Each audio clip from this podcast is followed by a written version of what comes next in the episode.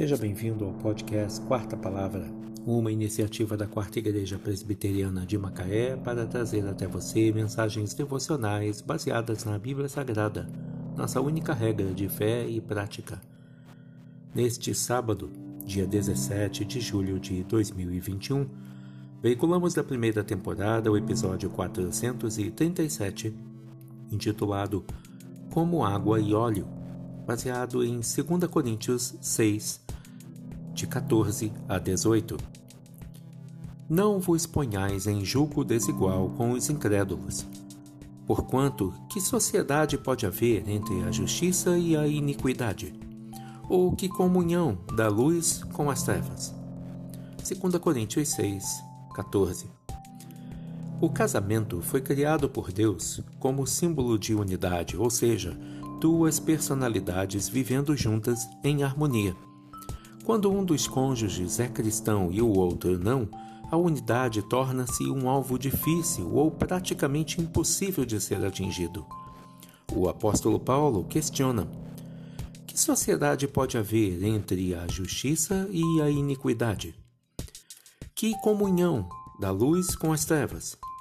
Que harmonia entre Cristo e o maligno? Que união do crente com o incrédulo? Que ligação há entre o santuário de Deus e os ídolos?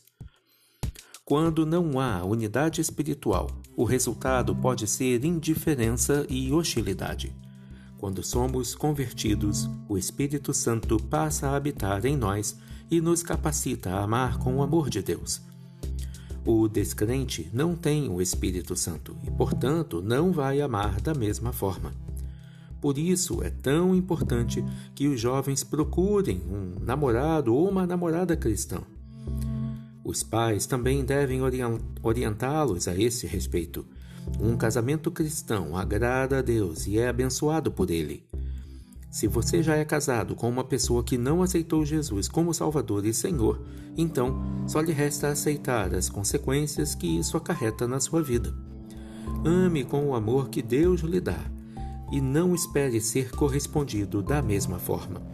Procure viver uma vida cristã exemplar e amorosa com seu cônjuge, para que ele possa vir a ser tocado por Cristo por suas atitudes. Ore, peça a ajuda do Senhor e permaneça fiel. Não vos ponhais em julgo desigual com os incrédulos, porquanto que sociedade pode haver entre a justiça e a iniquidade?